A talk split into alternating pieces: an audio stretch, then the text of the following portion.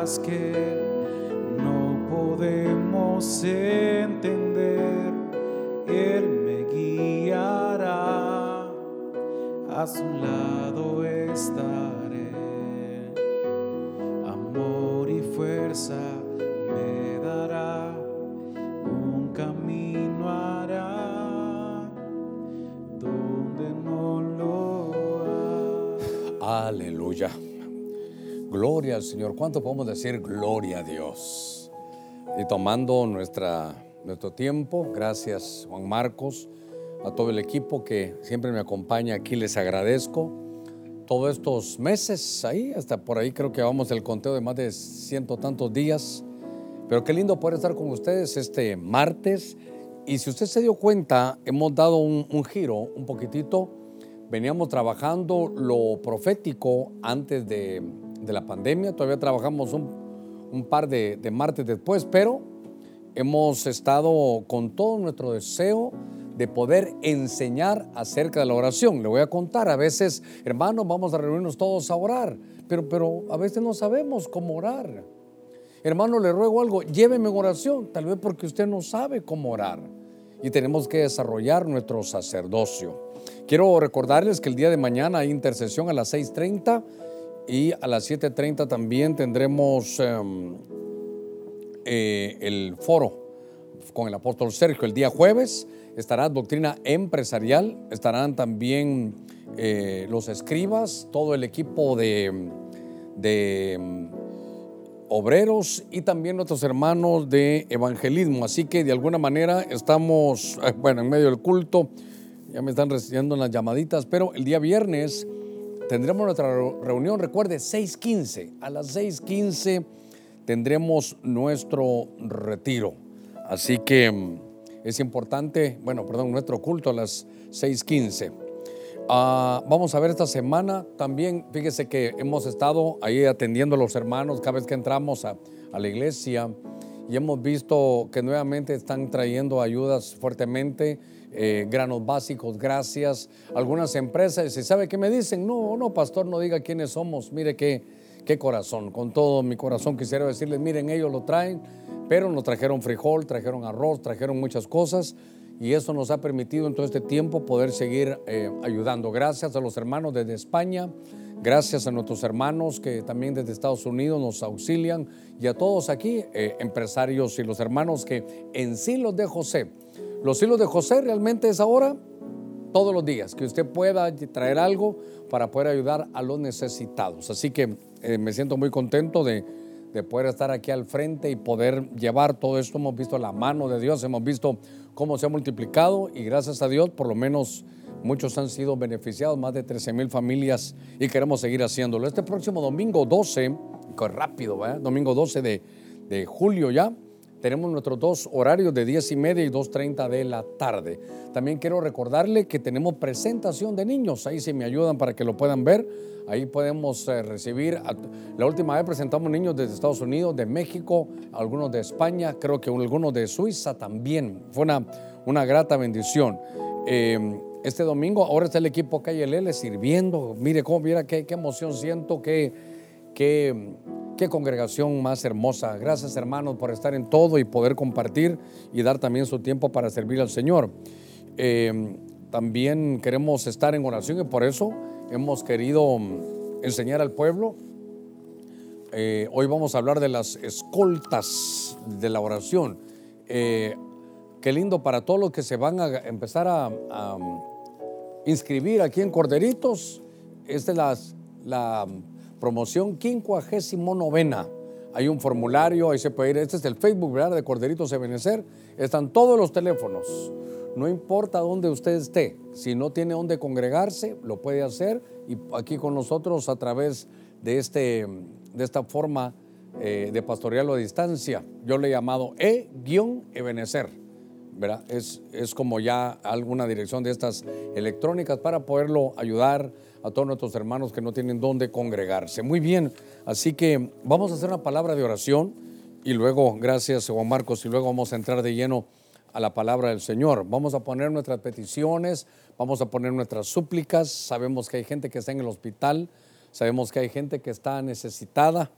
eh, de una oración. Eh, sé de pastores, eh, amigos y pastores que están bajo la cobertura, que están en estos momentos también em, pasando por estos momentos de dificultad. Y queremos orar por ellos con todo nuestro corazón. Siempre oramos por los médicos. ¿Sabe qué? Hay que orar por los médicos, sí. Hay que orar por las enfermeras y enfermeros también.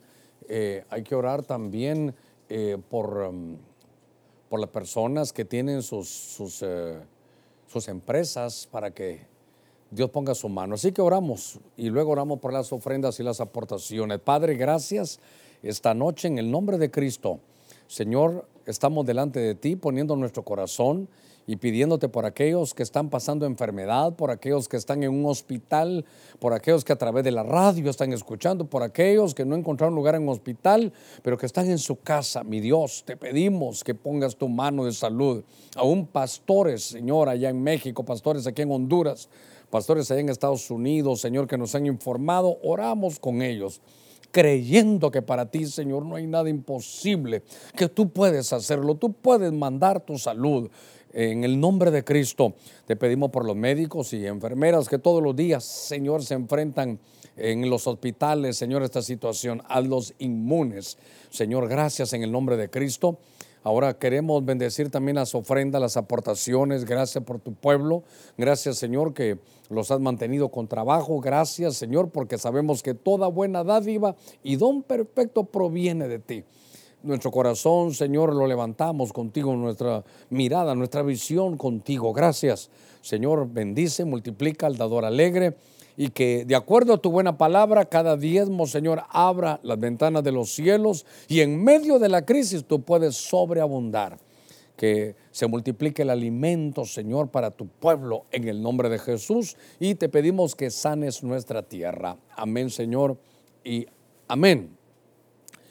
Eh, voy a tomar unos minutitos aquí con ustedes para poder compartir un pensamiento eh, que quiero leerlo aquí en el libro de Hebreos capítulo 5, en el verso 7, pero lo voy a leer desde el 6. Dice, como también dice en otro pasaje, tú eres sacerdote para siempre según el orden de Melquisedec. Y luego entra el verso 7 y dice, Cristo, fíjese, qué mejor ejemplo que nuestro Señor Cristo en los días de su carne, cuando el verbo se encarnó, habiendo ofrecido oraciones.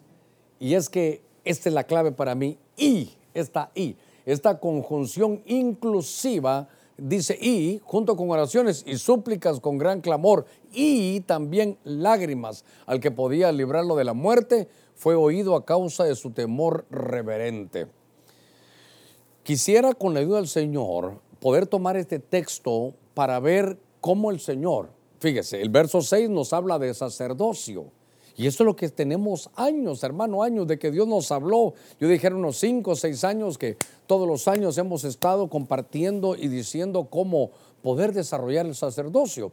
El sacerdocio es aquel, hermano, aquella actividad en Dios donde uno puede entrar a ciertas situaciones espirituales y a veces, hermano, mover la mano de Dios a nuestro favor o entender cómo las cosas se hacen o poner soluciones que no hay otra manera de hacerla. Ahí no llega la ciencia, ahí no llega la medicina, ahí no llega la sabiduría humana, ahí no llega la filosofía, ahí no llega la mano humana, ahí solo llega la mano de Dios y eso lo puede mover el sacerdote. Después de que hablan del sacerdocio de nuestro Señor, entonces dice que Cristo, Cristo, que fue declarado sumo sacerdote del orden de Melquisedec, cuando el verbo se hizo carne, entonces ofreció oraciones. Pero cuando yo vi que las oraciones tenían una, una conjunción, ¿verdad? Como la palabra y, y la palabra y es una conjunción que es inclusiva. Por ejemplo, otra conjunción, pero es la palabra o, esa es una conjunción, pero, pero esa no es inclusiva. Ese, esa es eh, eh, o una cosa eh, o puede ser otra. Pero cuando aparece la conjunción y, que es inclusiva, no es disyuntiva, no que es inclusiva, las oraciones van acompañadas. Y entonces yo quiero hablarle a usted esta, esta mm, noche para que podamos ver cómo se acompaña la, oración. yo lo, lo lo, veo como los escoltas de la oración, cómo va acompañada. cuando la oración se mueve, tiene que venir acompañada, tiene, tiene que venir con sus escoltas. Y entonces fui a buscar en la Biblia oración y, oración y, porque una cosa es decir oración o, y eso no, eso no es el tema. El tema es cuando vemos que hay escoltas, que donde se mueve la oración lleva, lleva su equipo. Y entonces, después de estos cinco minutitos, yo quisiera entrar de lleno aquí al mensaje. Porque quiero que me acompañe en el primer libro de Reyes, en el capítulo 8. Dice, y sucedió que cuando Salomón terminó de decir todo, toda esta oración, y súplica al Señor, se levantó delante del altar del Señor de estar de rodillas en sus, dice, con sus manos extendidas hasta el cielo. Entonces, aquí, claro, hoy otro vamos a hablar de las posiciones, ¿verdad? Que se requieren. Aquí está de rodillas. Y aquí está dedicando el templo, pero aquí, para los que me están ayudando, lo que me llama la atención es, mire, oración y súplica. La primera escolta de la oración es la súplica. Y entonces yo quiero, mm, a ver cómo lo, cómo lo hago, a ver si, si tengo aquí cómo desarrollarlo rápidamente. Ah, a ver cómo sale esta combinación. Porque lo primero que veo es que está aquí, la primera escolta es la súplica. Esa es la súplica. Y claro, por eso me di la tarea de, de ver cómo, cómo nos habla de la oración. Tenemos que desarrollar nuestro sacerdocio. Y entonces fíjese que cuando se está hablando aquí está Salomón, está Salomón desarrollando esta, esta actividad. Pero dice que cuando él estaba hablando del templo, mire, él decía muchas cosas, pero estaba dedicando el templo. Quiere decir que primero que no estaba solo. Aquí hay que ir tomando nota porque esto también quiero derivar otro tema después, oración pública y oración privada. ¿Se recuerda cuando Cristo dijo, cuando ores, entra, dice en tu aposento, cierra la puerta, estás en tu cuarto secreto, estás, estás solo en privado. Pero esta no es una oración en privado. Este es otro tipo de oración. Aquí está en público. Y mire qué cosa, que está de rodillas y con sus manos extendidas al cielo, diciéndole, Señor, ¿sabes qué? Aquí está Él. Terminó de decir toda esta oración y súplica. Entonces, oración obviamente era hablar con Dios, pero ¿qué es lo que suplicaba? Señor, te pido algo. Te voy a, te voy a suplicar algo. Cuando, cuando el pueblo esté solo, eh, se haya apartado de ti, pero de pronto vuelve en sí y quiere volver, si pone su mirada a Jerusalén y se arrepiente de corazón, yo te ruego algo, que lo perdones. Yo te ruego que lo perdones. Si, si por no cumplir con tu palabra, de pronto el pueblo se dispersa y se va lejos de Jerusalén, el Señor ya se los había dicho en Deuteronomio 28, pero donde estén, Señor, si se arrepienten, si se quieren reconciliar, si, Señor, si, si habíamos caído en pecado, pero de pronto nos queremos reconciliar, te ruego. Eso me, me llegó al corazón porque está aquí hablando Salomón. Salomón suplica. Ahora, hermano, cuando uno está suplicando, ¿quién suplica? El débil es el que suplica, el enfermo, el que está menesteroso es el que suplica. Y es que es importante, a ver cómo quiero desarrollar esto que para mí es importante. Em, el jefe, el jefe no, no va a ir a suplicar. Me ponen bien el sonido, por favor, y me ponen bien esto. Es el jefe, es el que está dando las órdenes. El que está a cargo de las cámaras dice, ahorita entra la cámara 3, no estoy preguntando, la cámara 3 entra, ahorita den una, abierta, ahorita vayan a la pizarra, él está dando órdenes. Pero, pero, a ver cómo le puedo decir, porque habla, habla de súplica. Y es que estamos viendo aquí un hombre que es Salomón y es un, es un joven, es un joven. Y de pronto le toca gobernar. Y dice mi Biblia, hermano, que este día que estaba dedicando el templo con, oiga, con oraciones y la primera escolta que es la súplica. Hermano, él, él sabía, yo no, esto, esto me queda muy grande a mí. Esto, esta talla me queda muy grande porque, porque es de mi padre David, el que tenía el corazón conforme al corazón de Jehová, el salmista, el que no perdía ninguna batalla, el que, el que Dios había ungido. Y entonces le dice, ¿sabes qué, Señor? Yo, yo, yo, no, yo no me considero poder hacerlo. Él se, hermano, el que suplica es débil, es enfermo, es, es un menesteroso. Y aquel hombre creo que puso, estaba apuntando aquí 22 mil toros y 120 mil ovejas, porque él decía, Señor, yo, yo no puedo hacer esto. Era, era una tremenda responsabilidad. Después de 40 años de que su padre había vencido a todos, ahora él ora y la primera escolta es la súplica. Dios mío, ya, ya, ya me, yo me tomé buenos minutos, pero le voy a decir algo. A ver, a ver. Suplica, póngame cuidado en esto, suplica el que está doblegado. El que está doblegado suplica, dice, no, si yo, soy débil, yo no puedo, yo no tengo esto, pero te suplico, Señor, si tú me has puesto aquí, ayúdame. Mire qué linda oración, qué escolta, que en nuestras oraciones siempre, hermano, está la súplica, porque el que suplica está doblegado. Póngame cuidado, póngame cuidado en esto, porque a usted le ha pasado y a mí también. Y el que no suplica quiere que se doblegue Dios. Quiere que Dios se doblegue. Pero el que suplica es uno el que está doblegado. Y entonces el que no suplica, Señor, yo te pido que hagas esto, esto y esto. Mm, me parece que no va la escolta de la súplica. Él, él parece que está pidiendo que Dios, hermano, se, se, doblegue. Entonces tenemos que entender bien esto y tal vez aquí es donde voy a, voy a poner las escoltas, porque entonces aquí está doblegado. Ah, este verde está muy bonito. Está doblegado. Aunque le falta un poquito de fuerza, pero está, yo creo que el marcador está doblegado pero está, estamos chequeando esto que es para mí muy importante. Y tal vez si me consiguen algo, porque también me está... Eh, hay una, una, una toallita ahí para esto. Pero esto me llamó la atención. Venga, venga conmigo, venga conmigo, porque tenemos que seguir avanzando. En el segundo libro de Reyes, ya lo hemos hablado, en el capítulo 20, en el verso 5, dice la, la escritura, segunda Reyes 25, vuelve y di a Ezequías, príncipe de mi pueblo, así dice el Señor Dios de tu padre David. Oiga, he escuchado tu oración, oiga, y, ah, qué lindo, esta dama. He escuchado tu oración y dice, y he visto tus lágrimas. Entonces, note, ahora voy con otra escolta, porque eh, Ezequías tenía un, Ezequías tenía un decreto de muerte, usted recordará que le dicen muy bonito tu reino, lo hemos hablado mucho en estos últimos meses, pero no has arreglado tu casa. Es como predicas de bien, pero no has arreglado tu casa. ¿Cómo sabes del sonido, pero no has arreglado tu casa? ¿Cómo, cómo manejas la profecía, pero, pero no has arreglado tu casa? Entonces, el Señor le habla ahí y le dice que, que tiene un problema. Y entonces Ezequías recibe, fíjese, un decreto de muerte. Y cuando, cuando recibe ese decreto de muerte, entonces, yo quiero que vaya aquí conmigo. Por favor, ¿con qué tenemos que acompañar la oración? ¿Quiénes son los escoltas? ¿Quiénes van protegiendo que nuestra oración lleve peso?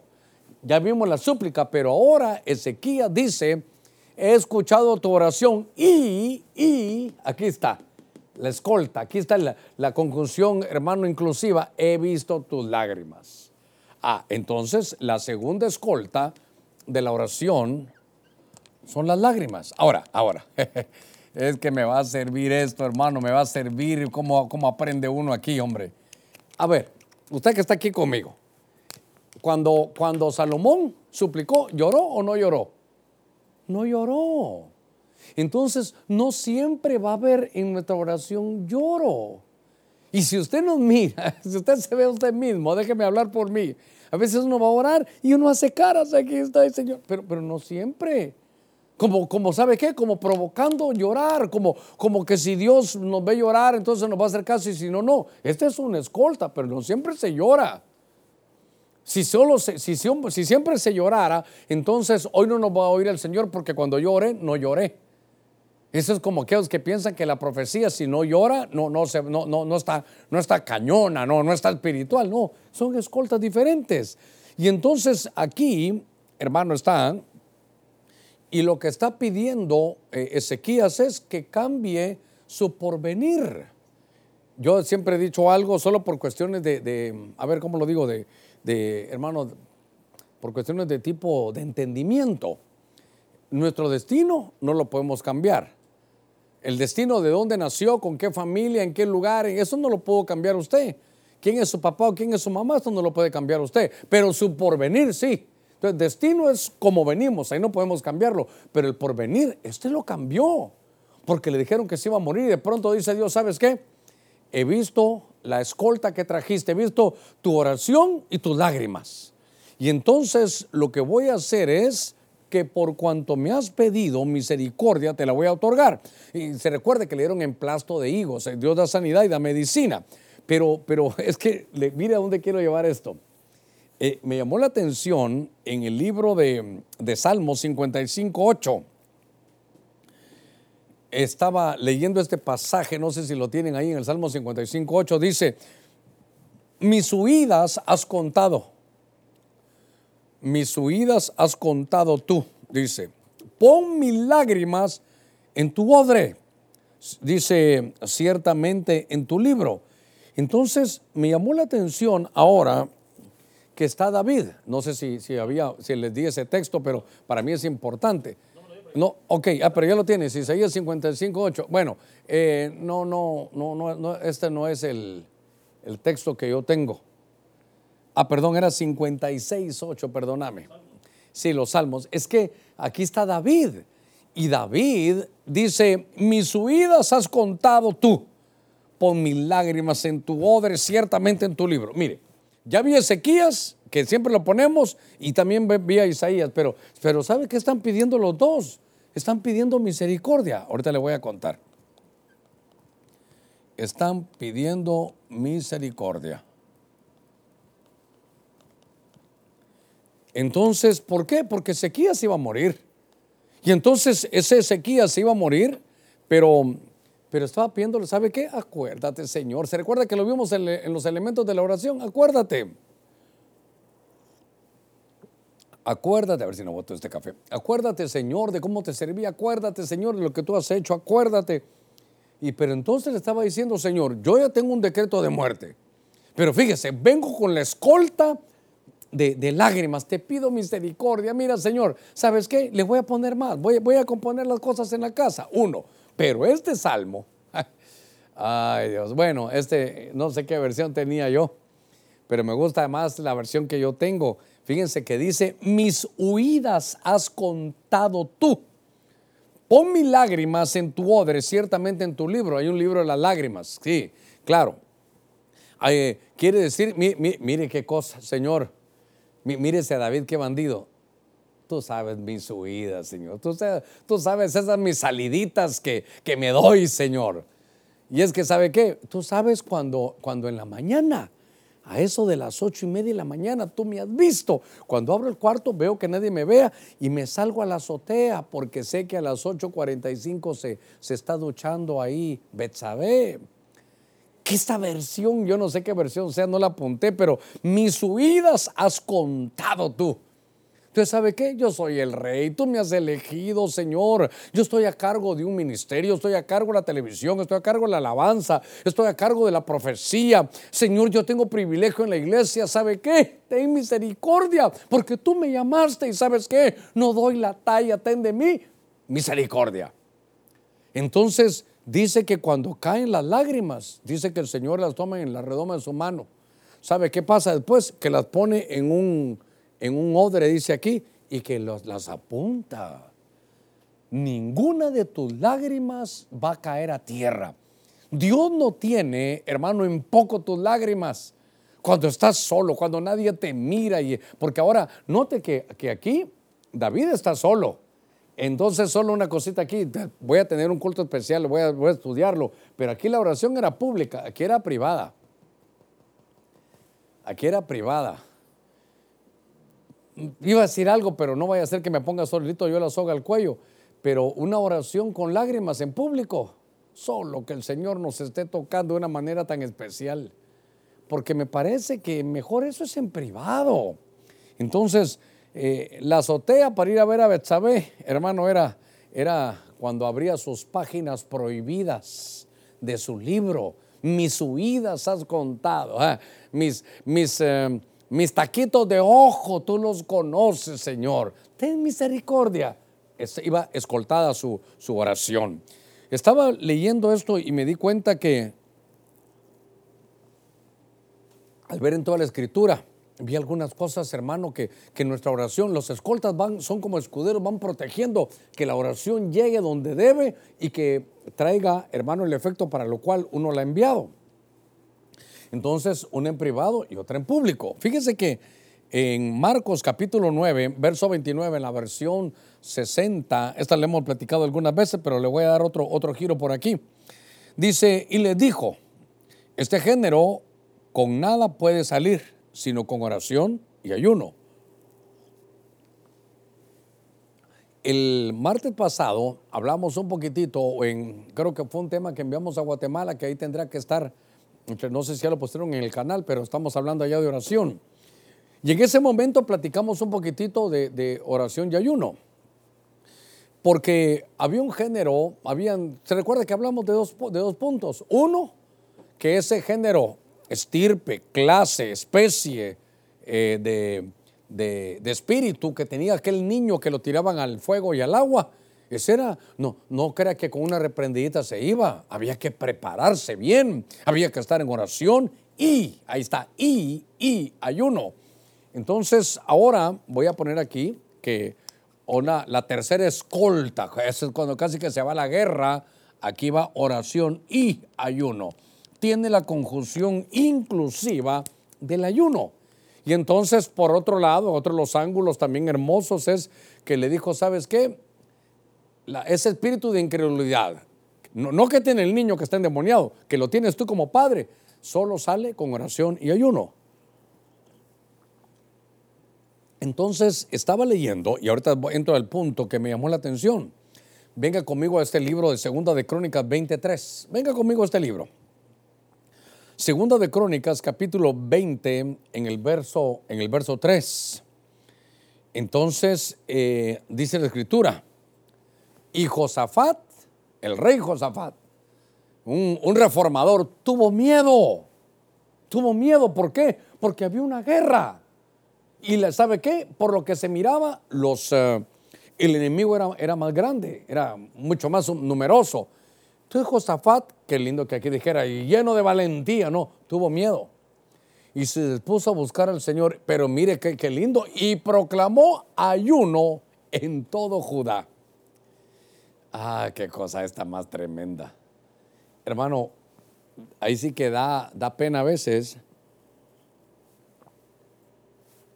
confesar que uno tiene miedo en las batallas espirituales. A veces es, eh, eh, a la gente no le gusta decir, bueno, es que, es que tengo miedo.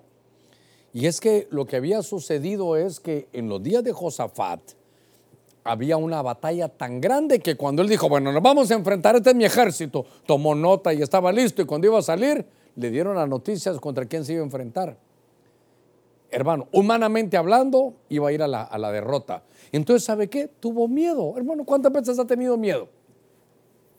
¿Cuántas veces he tenido miedo? Yo pasé una, una experiencia cuando se entraron unos ladrones a mi casa. Todavía estaba Ninosca conmigo, mis hijos pequeños, que yo no me da, no sé si lo voy a edificar o no, lo voy a decepcionar, pero las piernas, sentado yo en la sala con los asaltantes, me temblaban, me temblaban. Yo recuerdo que no pude hacer otra cosa que hablar en lengua solo. Y entonces eh, me decía, ¿qué está haciendo? Estoy orándole al Señor. ¿Pero por qué ahora así? Bueno, así es como yo oro. Pero yo, yo tenía miedo.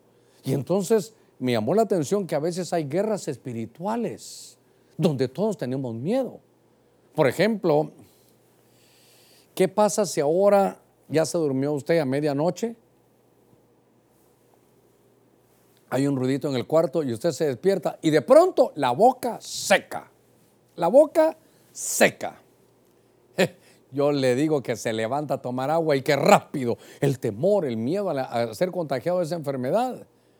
Dicho sea de paso, no hay que estigmatizarla ni satanizarla, hay que orar nada más por eso y, porque eso está en todo el mundo y vamos a, salir en el nombre del Señor. Pero lo que me llamó la atención es que esta, este escolta, que es el ayuno, Fíjese que es una guerra, pero, pero ¿sabe qué? Es extirpa el miedo.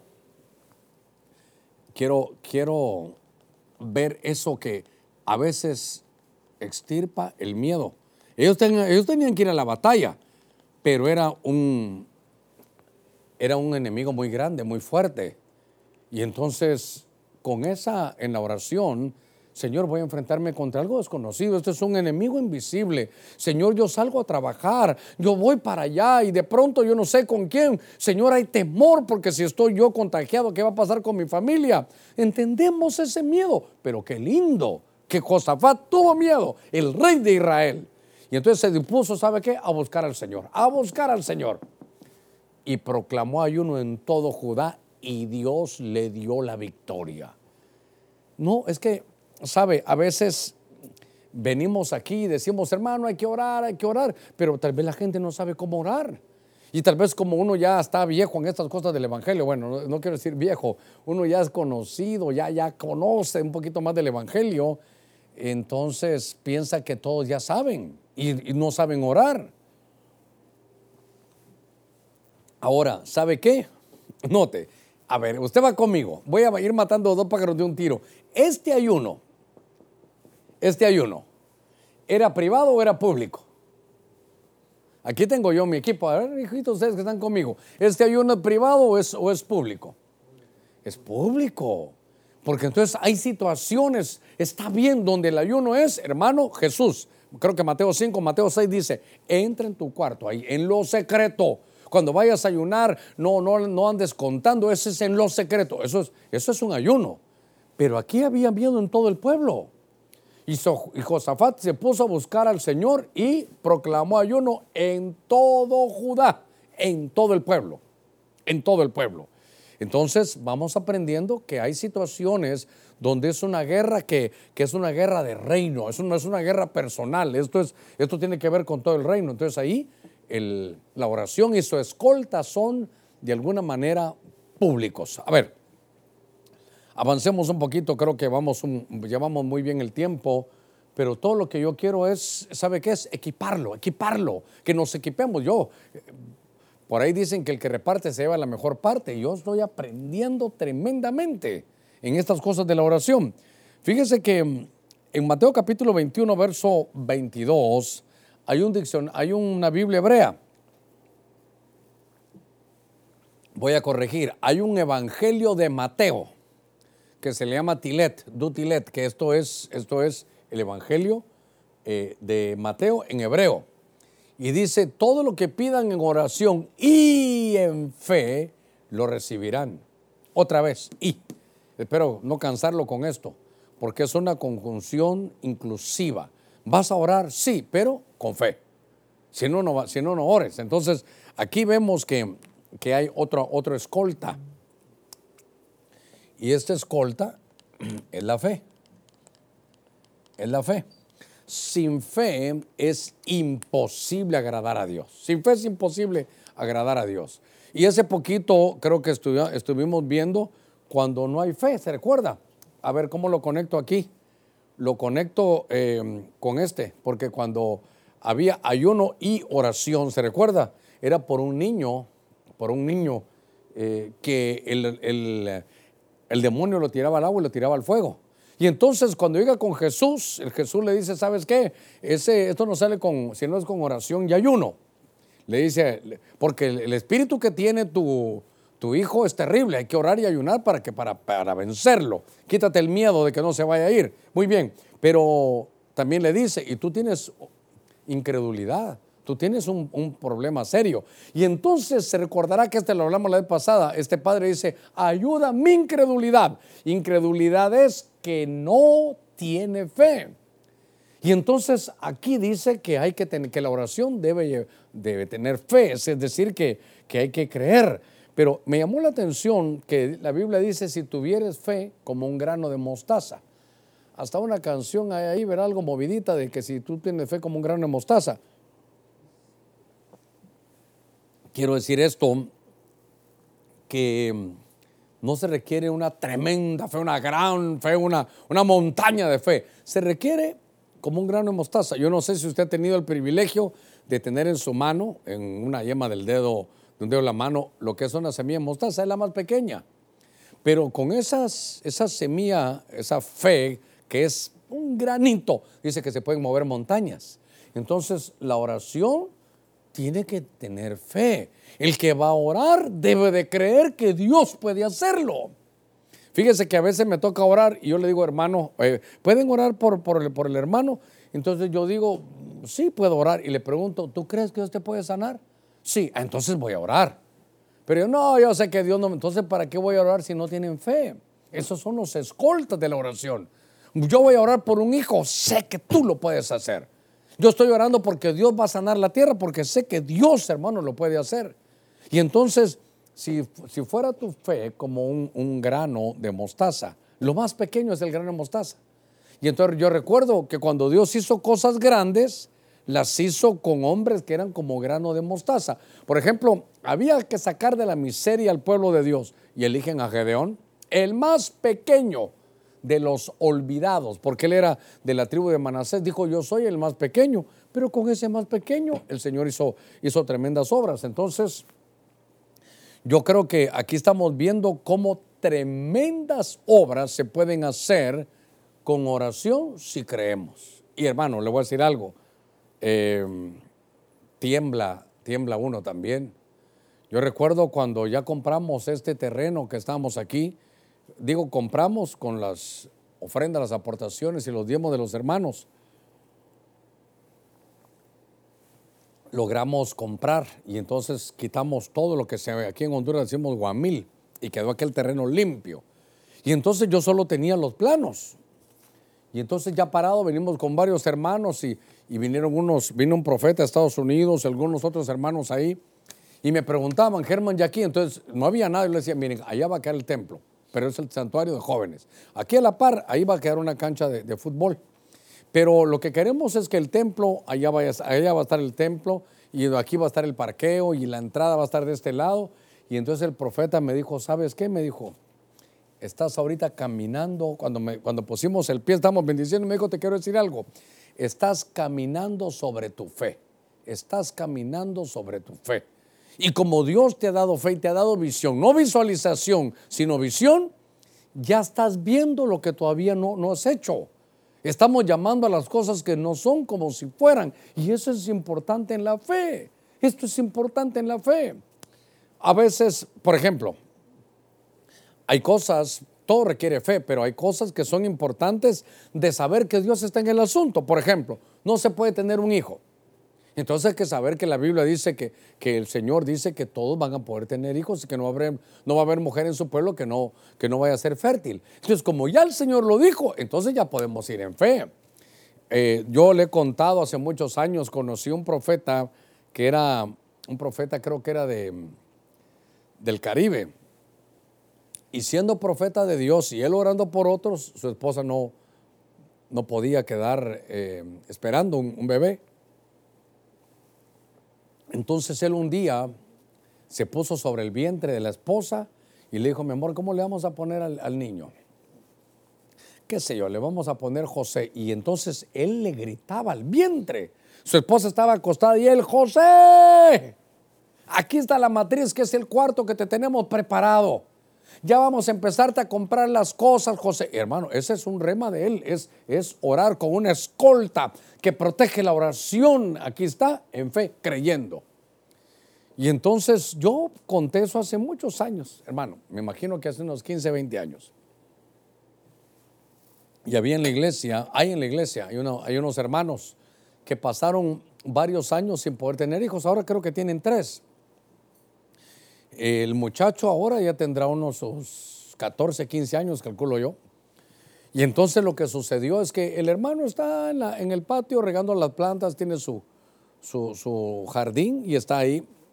Ya es la noche, ella, su esposa está acostada, pero él dijo, mira, voy le gustaba mucho ahí la botánica, le gustaba mucho la jardinería, y entonces todos los días él tenía el hábito de ir a regar ahí todas las plantas.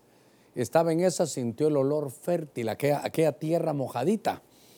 Y entonces cuando él recibió dijo, Señor, este olor, ¿por qué me gusta tanto? Entonces le dijo al Señor, porque es tierra fértil. Oiga, por favor no lo va a ir a hacer, porque esto fue un remadel. Y entonces el Señor le dijo, así como esa tierra es fértil, así hoy va a quedar fértil el vientre de tu esposa. Se lo dijo a su corazón. Y el hermano agarra el lodo de esa, de esa, de esa mm, tierra mojada, le llega y le dice, mi amor, te tengo una sorpresa. Sí, no te vas a molestar conmigo, no, me prometes, sí. Es que Dios me habló algo, sí. Mira, eh, subiste esa pijamita que tenés ahí, esa pijamita que tenés, y cuando sube, le agarra la mano llena de lodo. Así es el Señor, así como nuestra tierra es fértil, lo declaro, tu vientre fértil. Ella se quedó, hermano, pero se quedó eh, estupefacta de las cosas que, que, habían sucedido. Fue, hermano, se duchó. Dijo, ¿y eso por qué lo hiciste? Dios me dijo, hermano, a los nueve meses tuvieron el primer bebé. Yo le calculo que ese niño tendrá unos 14, 15 años. Algunos de estos días eh, que haya algún programa en la radio de todos estos testimonios, le voy a decir a ella que vaya. Entonces, ¿por qué? Porque llevaba la escolta de la fe. Entonces, hermano, ¿sabe qué es esto? Esto es creer. Esto es creer. Y creo que este me quedó aquí para hacer una de las más grandes, porque el que cree, al que cree, el que cree hace que todo sea posible. El que, el que cree, todo le es posible. Si vamos a orar creyendo, creyendo que Dios lo va a hacer, Fíjese que una vez iban a ir unos pastores a orar. Yo creo que se la conté también hace algún tiempo. Y entonces dije, fíjate que hay una persona que está enferma y vamos a ir a orar. ¿Para quién es aquel hermano? Eh, ah, ese se va a morir. Le dijo, entonces le dijo, mire el pastor, ya no, ya tú no vengas conmigo. Porque si tú no llevas la escolta, que la, que la oración vaya protegida, llevo el muro de mi oración va murallado porque tú no tienes fe. Entonces, eh, veo aquí que, hermano, estaba Gedeón. Mire, el más pequeño de todos los hermanos en aquellos días de, todos los hijos de, de, Jacob era José. Y con ese, el más pequeño, Dios hizo cosas maravillosas. Así que bien dice la escritura, si tuvieres fe como un grano mostaza, diríais a este sicómoro, desarráigate y plántate en el mar y te obedecería. Ahora, entonces cuando estamos viendo estas, estas oraciones, también son, el, son, son hermanos en público. Déjeme, déjeme avanzar un poquitito más. Ah, Hechos capítulo 6, verso 4. A ver cómo vamos, es el quinto. Hechos capítulo 6, verso 4. Eh, en este pasaje dice que la iglesia comenzaba. Y entonces, fíjese, siempre en medio de las iglesias hay gente necesitada. Y desde aquellos días, ellos no se olvidaban de los pobres, de esos, de esos días. Es más, creo que en estos versos, ahorita lo voy a revisar, en estos versos tiene que estar, tiene que estar eso. A ver si solo déjeme revisar, tal vez no es el momento, pero quisiera revisar eso.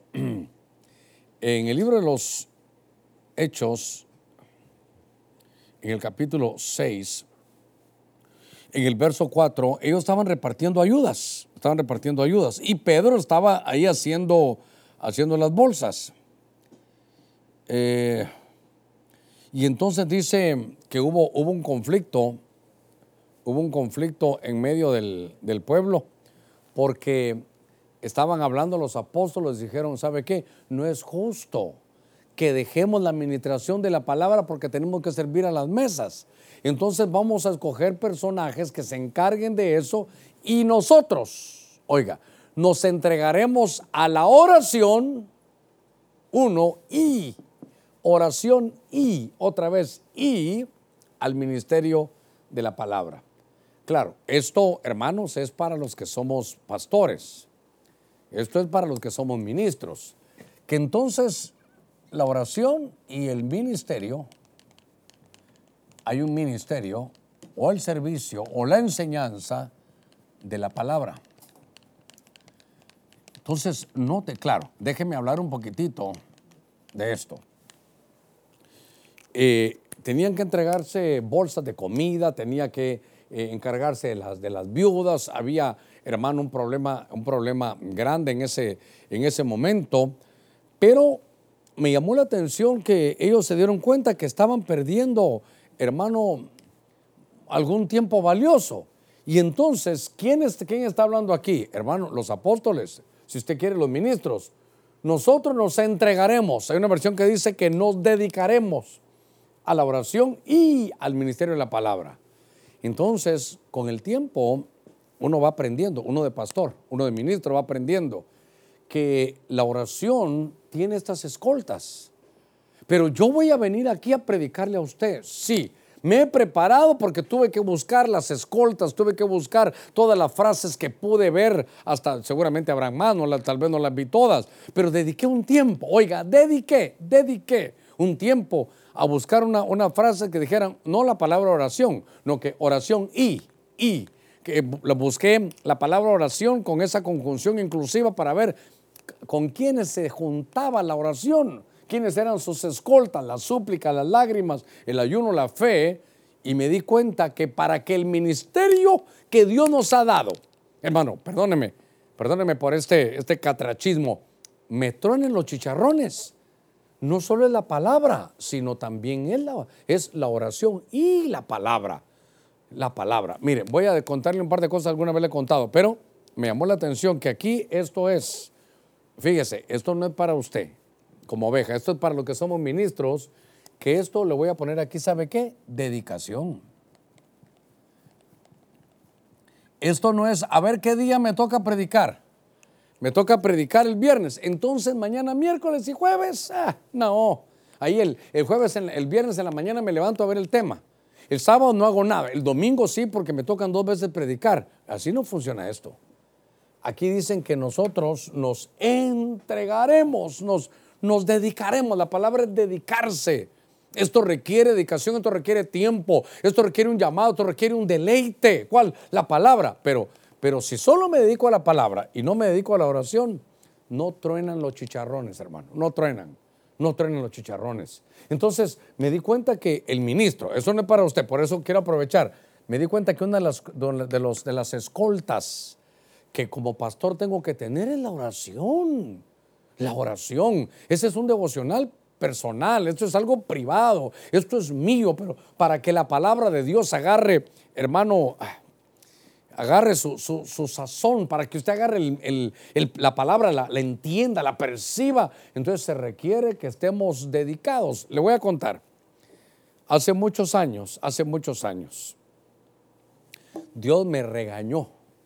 Ya, ya, ya enderecé, oh sí, ya enderecé ya enderecé y Dios se ha encargado de agarrar a este vaso de barro hasta irlo a seguirlo formando. Me le rompo y me, me vuelve, hermano, a hacer. Pero yo soñé que el Señor me dijo, ¿sabes qué, Germán? Eres un pastor cojo. Lo dije en aquellos años, en aquella oportunidad.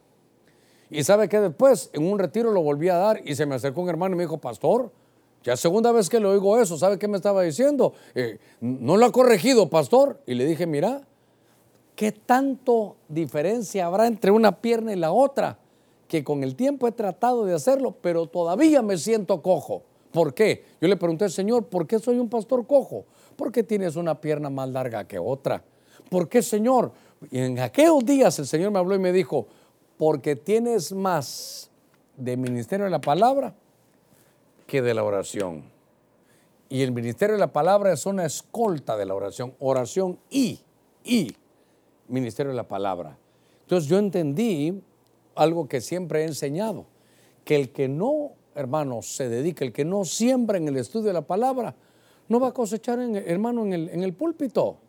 Eh, hermano Juan Marcos, yo quiero tocar como usted. Mentiroso. Ay, hermano, no sea, no sea grosero, hermano Juan Marcos. Es que yo lo veo a usted tocar y me gusta cómo, cómo agarra el teclado, cómo canta. Yo quiero estar como usted. ¿Y sabe qué le dijo el hermano? Le dijo, mentiroso hermano, porque si usted quisiera ensayaría lo mismo que yo hago. hermano, que esto es dedicación. Esto no es, ah, me voy a preparar para el retiro que viene. No, esto es dedicación. Y yo quiero llevarle a usted en estos buenos minutos que, vamos avanzando, que podamos ver las escoltas de la oración. Ahorita estoy parado en estos cuatro o cinco minutitos hablándole a los que somos pastores. Y ahora nos están llevando a esto. Y ahora ya, ya no podemos ni salir, ni viajar, ni ir a otro lugar. Ahora estamos en la casa. Entre todas las cosas nos están llevando otro tiempo de oración. Y por eso queremos enseñarlo en las escoltas aquí de la, de la oración. Mire, déjeme avanzar otro poquito más. Este es lindo, Hechos capítulo 10, verso 31. Esto me llamó tanto la atención que quisiera yo eh, que usted lo viera. Hechos capítulo 10, verso 31. Y dijo Cornelio, y dijo, y dijo, Cornelio, tu oración ha sido oída y tus obras de caridad han sido recordadas delante de Dios. Ahora, ¿sabe qué es lo tremendo? Que esto llegó al cielo. Esto se lo está hablando un ángel. Mira, vengo de parte de Dios. Y te quiero decir algo, Cornelio. A ver, Cornelio, ¿a qué iglesia iba? Cornelio, discípulo de quién era? Cornelio, ¿de qué tribu de Israel era? Tal vez era levita, tal vez era de Judá. Cornelio era un romano. A ver cómo lo digo, para que, para que nos duela un poquito más. Era un, era un romano pagano. Era un romano que él ni conocía. Él era de los que dominaban a Israel. Él era, él era un, un militar que tenía sobre su bota delegación de autoridad para pasar encima de todos los israelitas. Él le podía decir a alguien, vení para acá, Juan Marcos, llévame esta carga, una mía. Y Jesús decía, si alguien te pide eso, llévala dos, porque ellos estaban bajo el asedio, eh, bajo la dominación romana. Pero entonces me llamó la atención que, que algo hizo, mire qué cosa, que Cornelio tenía una devoción personal en Dios. Él, no era judío, ni sabía nada de los judíos en el sentido de su adoración, pero él hacía oraciones al Dios del cielo. Y entonces vi, una escolta que hizo que aquella oración fuera protegida, protegida, cruzara los cielos y se la presentaran al Señor. Mire cómo escoltaron esto. Y entonces la escolta que tenía Cornelio, la escolta que tenía Cornelio eran las obras de caridad. Eh, o la versión Reina Valera actualizada dice que era eh, obra de misericordia. La, versión viviente dice donativos a los pobres.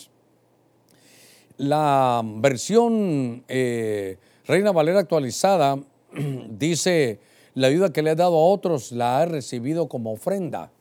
Entonces se la voy a poner como dice el griego. Esta es tremenda esta palabra. Limosnas. Para que nos llegue bien aquí al, al corazón. Entonces, entre las frases que encontré en la Biblia, donde decía oración y, estaba esta, oración y limosnas. ¿Sabe qué? Oración y, y ayuda al pobre. A ver, cuando estaba pensando en este título de las escoltas, aquí está este señor orando. Espero que no me hayan dibujado a mí porque ella me miro muy betarro, pero estoy orando. Entonces, estas azulitas son las escoltas para... ¿Qué hace una escolta? Protege. Entonces, si no hay escoltas, pueden matarlo. Pues, es decir, pueden matar la oración. Pero qué cosa que la oración de aquel hombre iba protegida, iba, iba como, como cubierta, iba como con un escudo que recibió todos los eh, ataques, pero llegó a ponerse delante de Dios. Y sabe qué dice Dios, he oído tu oración y he visto tus limosnas, he visto la ayuda que le das a los pobres. Y te quiero decir algo, se ha convertido en una ofrenda memorial. Imagínense que en el cielo dice, ¿sabes qué? Tu oración la calificamos como memorial. La vamos a escribir en el libro de las memorias. Me quedó grabado esto. Entonces, aquí, algún día voy a, estudiar esto detenidamente aquí con ustedes. Porque ¿qué causó eso? Mira, hermano, estaba... Yo me imagino que entre la oración te quiero conocer a ti, el Dios verdadero. Y cuando yo eso y la, y la escolta llevó la, la oración hasta el cielo porque había ayudado a los pobres, dijo Dios, a ver, ¿quién es este Cornelio? Por favor, el Señor no dijo así, solo para que usted lo vea. Es aquel que está allá, aquel centurión allá en medio de, de tu pueblo. Entonces, ¿saben qué? Él necesita conocer el Evangelio verdadero. Entonces, ¿sabes qué? Le dice hermano al ángel, ve con él, le hablas y le dices que le voy a enviar a Pedro. Señor, mover a Pedro va a costar. Ve con Pedro también.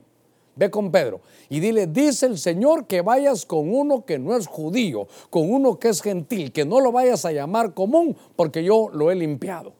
Y entonces, mire, todo lo que provoca la oración, hermano, de, de, de este centurión llamado Cornelio.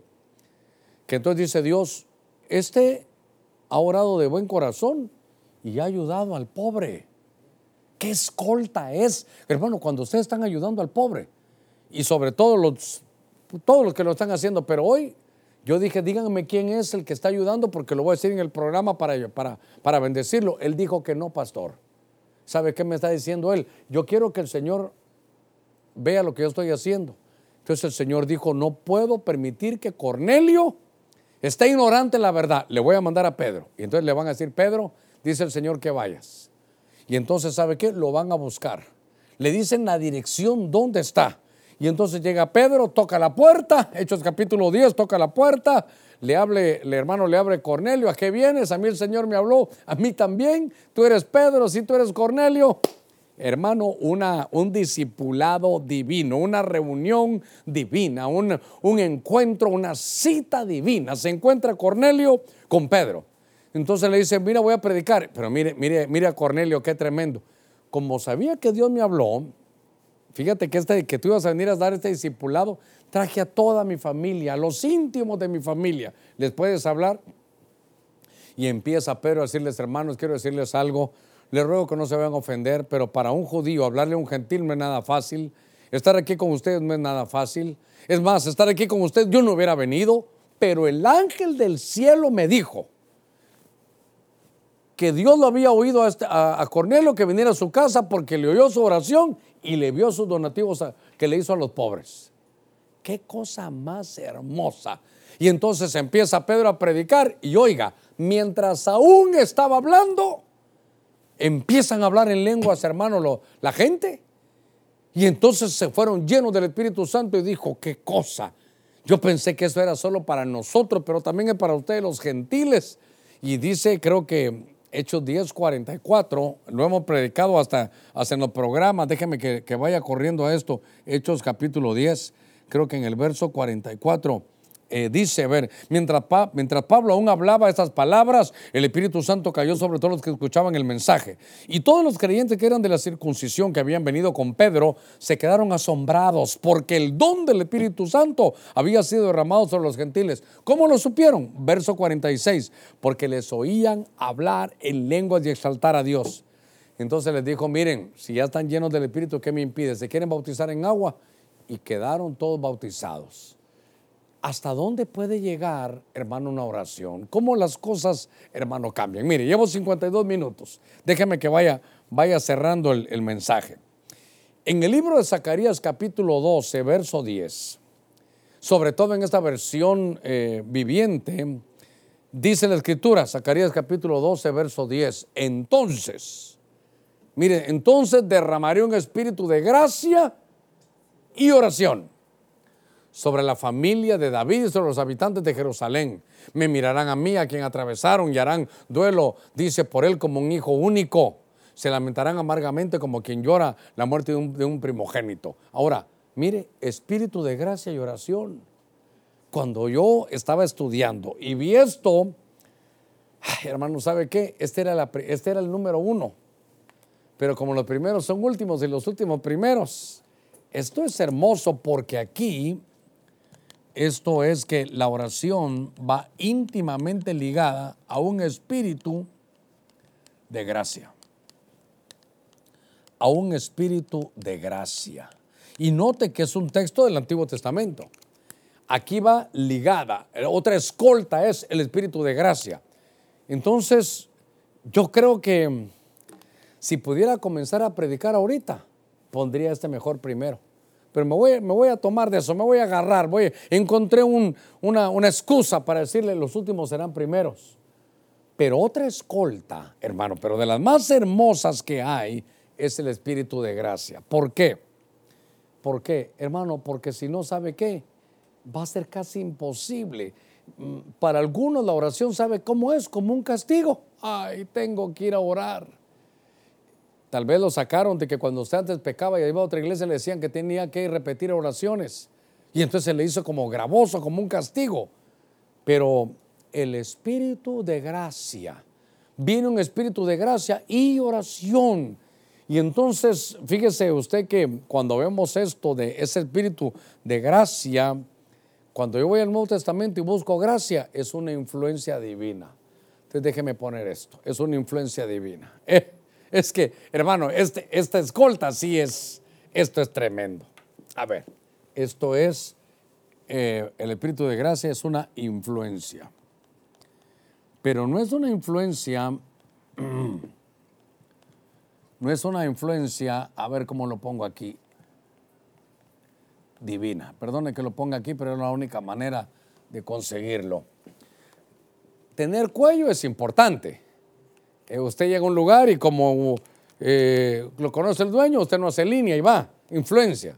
Pero aquí es influencia divina. Aquí es influencia divina.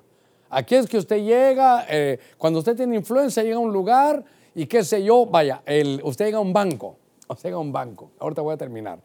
Usted llega a un banco y su, vaya, su yerno, su yerno es el encargado de la ventanilla. Y hay una gran línea. Entonces usted ya le, dice, usted ya le dijo que cheque iba a llegar, le hace cuenta, le dice, por favor, el señor de la camisa allá de buen bonito cuello, venga por favor, ¿a mí se refiere? Sí. Y usted pasa sin hacer línea, solo le da el cheque, el otro ya sabe preparado y se va. Entonces, cualquier cosa dice, no, es que es una persona muy importante dentro del banco, lo que quiera. No hizo línea, usted tiene influencia, usted tiene cuello. Pero yo no le estoy hablando de ese cuello humano. Le estoy hablando que oramos para qué? Para que Dios nos oiga. Hay otro día le digo de esto. Por algunos oran para oírse a sí mismos, algunos oran para que la gente diga, uy, qué tremendo, cómo sabe Biblia. Oh, hasta se, hasta se, hermano, hasta se, hasta se inventan palabras. Oh Señor, estamos delante de ti. Siento que esto es un hecho troglodita que no puede sino calificarse como uno de los más duros epítetos, Señor para que la gente diga, uy, ¿cómo, cómo habla este hombre? Pero eso, eso no sirve. Lo que yo quiero es ese cuello, ese cuello, pero del cielo. Porque ¿a quién llevamos? A que Dios nos oiga. Y entonces hay una oración y viene la escolta. Y llega, le dice, Padre, esta oración, óyela. ¿Por qué? Porque yo la estoy trayendo, el Espíritu, el Espíritu Santo. Aquí está la oración. Mira, él dijo esto al principio, pero realmente lo que quiere decir es lo otro. Qué lindo. Mire, mire, si a mí me dijeran, bueno, hermano Germán, escoja una escolta porque realmente solo una puede tener. Ah, yo me quedo con esta, con el Espíritu de. Qué lindo que el Espíritu ponga en nosotros tanto el querer como el hacer por su buena voluntad. Qué lindo es poder orar en el Espíritu. Qué lindo es que el Espíritu lo impulse a uno, que uno pueda sentir deleite. Yo quiero, hermano, que estamos enseñando estos, estos martes y voy a orar. Sí, para que haya súplica, lágrimas, ayuno, fe, para que podamos tener el ministerio de la palabra junto con la oración, que gracias a todos los que están dando sus ayudas para los pobres, sí, pero el espíritu de gracia, usted perdóneme que lo puse al final, pero creo que para mí era el principio, que sea el mismo Espíritu Santo que te impulse, que te lleve, que te diga por qué orar Hermanos, tenemos que avanzar. Mire, es un tiempo muy difícil, es un tiempo como nunca y espero que nunca más podamos vivir esto, lo que aquí aprendamos de una vez. Aprendamos a orar. Yo estoy aprendiendo con usted. Yo estoy viendo estas escoltas de la oración, cómo se protege la oración. Porque mire, al final, ¿qué queremos? Que sea oída. Y por eso, tal vez me ayudas ahí con un tecladito. Por eso es que Salomón suplicaba, le decía, Señor, vengo débil y menesteroso, yo estoy doblegado. Yo no te vengo a decir qué tienes que hacer, yo ya estoy rendido, estoy vencido, estoy doblegado. Hazlo tú como quieras hacerlo. Mira la prueba que estoy pasando, mira los que están enfermos, mira la situación económica. Yo te suplico que tú pongas Señor, la solución como tú quieras hacerla. Decretos de muerte como tenía Ezequías.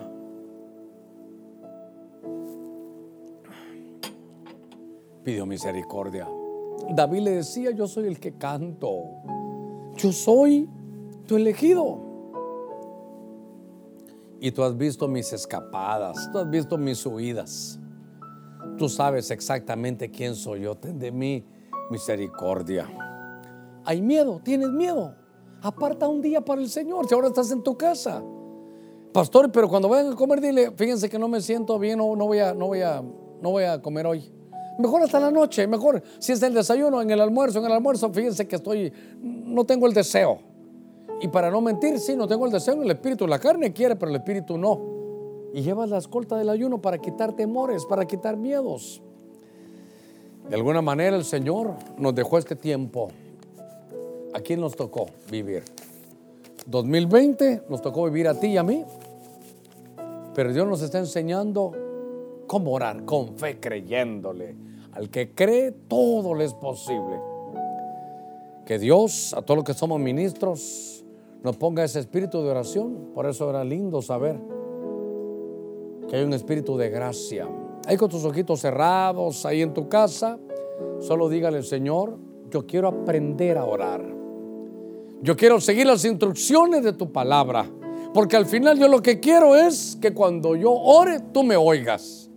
Yo quiero que mis oraciones traspasen, Señor, el techo, traspasen los cielos y puedas tú escucharla allá, Señor, en tu trono. Ese trono de misericordia que decía David. Padre, tu palabra ha sido predicada. Te pido por cada uno que la ha escuchado. Te pido también por mí que la he predicado. Yo quiero conocer a cada escolta, Señor, cómo es protegida mi oración. Quiero que la oración de tu pueblo, cuando oren por su, por su familia, tú los oigas. Señor, que cuando, cuando alguien esté como David, sabiendo que tiene sus huidas, sus escapadas, sus tropiezos, que está roto, que tú lo oigas. Que si el pueblo se ha dispersado y hoy quieren volver, que tú lo oigas. Que si el pródigo ha vuelto a casa, que tú lo oigas que si, hay alguien, que si hay alguien que ni puede orar porque está llorando, que tome sus lágrimas y las guardes y las apuntes en tu libro. Que tú hagas cosas grandes. Mira aquellos que han dado sus donativos y han orado. Ah, sé que es una ofrenda memorial para ti. Que tú, tú dices, esta oración la voy a guardar, la voy a escribir. Esta ofrenda de oro a los pobres ha sido memorial. El que da al pobre, a Jehová le presta. Señor, gracias. Y que ese espíritu de, de gracia y de súplica, Señor, de que tú los pones en el libro de Zacarías, venga sobre nosotros. Señor, todo lo que queremos es que nos oigas. Si hay alguien que va a recibir a Jesús, yo le ruego que ahí donde está, cierre sus ojitos y le diga, Jesús, te recibo como mi Señor. Esta es la oración de alguien que ha pecado, pero estoy doblegado. Te pido misericordia. Señor, tal vez vivo con temores y con miedos. Sé que como estaba no me podía salvar, pero entra en mi corazón. Entra en mi corazón y cámbiame. Haz el milagro, Señor, del nuevo nacimiento. En el nombre de Jesús. Ahí en su pantalla van a aparecer unos números con los cuales usted se puede comunicar. Después de que haga esta oración, es decir, apúntenme ya no puedo estar yo solo. Tal vez puede decir, miren, estoy en un lugar donde no hay iglesia cerca, apúntenme. Así como están las situaciones, voy a voy a reunirme, aunque sea a distancia de tal vez de nuestro cuerpo está ausente, pero nuestro espíritu va a estar presente juntos. mire cómo esto, juntos a distancia. Si hay alguien que se quiera reconciliar como sabe cómo como Ezequías. ¿Sabe cómo? Como David, como el pródigo. ¿Quiere volver a casa? ¿Quiere ser restaurado? Es el año de la reconciliación. Padre, mira aquellos que se están reconciliando ahora. Aquellos jóvenes que se habían apartado. Aquellos que cuando no vieron tu respaldo no lo entendieron y se apartaron.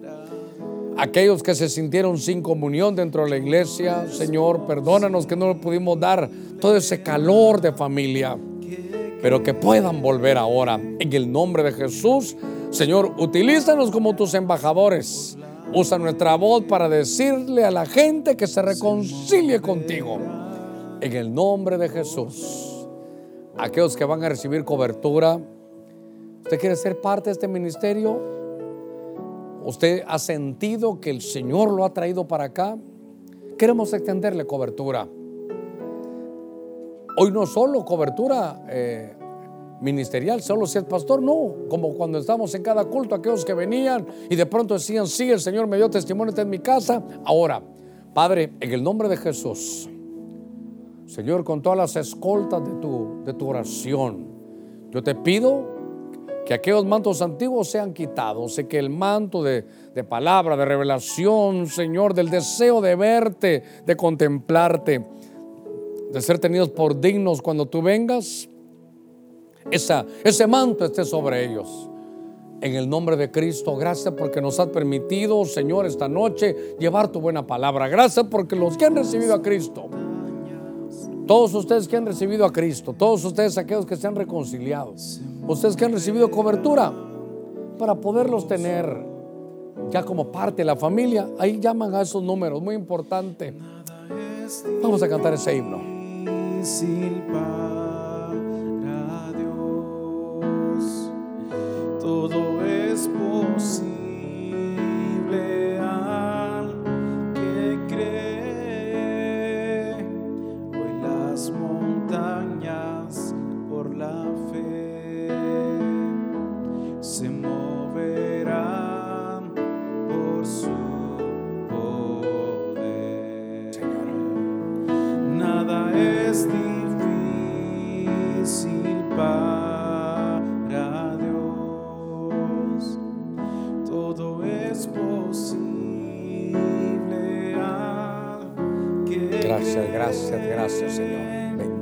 Pueblo. Cada anciano, cada diácono, cada uno de los líderes. Queremos pastorear bien a tu pueblo. Danos, Señor, ese espíritu de gracia. Gracias por estar con nosotros esta, esta noche. Queremos recordarle que el día de mañana también tenemos actividad de intercesión a partir de las seis y media. Un abrazo para todos. Vamos para adelante. Hermanos, si alguien, usted sabe que alguien está enfermo, que alguien está necesitado, escríbanos a pastoreo, pastoreo, arroba ebenecer.hn. Eh, todos los que se están entrando al ministerio para recibir corderitos, le ruego también que nos escriban. Si usted está fuera de Honduras, escríbame, pastor arroba ebenecer.hn. Ahí le daremos todos los datos para que pueda estar con nosotros y los que sacaron corderitos para que vengan a mayordomía. Que Dios los guarde, que Dios los bendiga y recuerde que en nuestras oraciones sana nuestra tierra. Nos vemos mañana, primero Dios, bendiciones.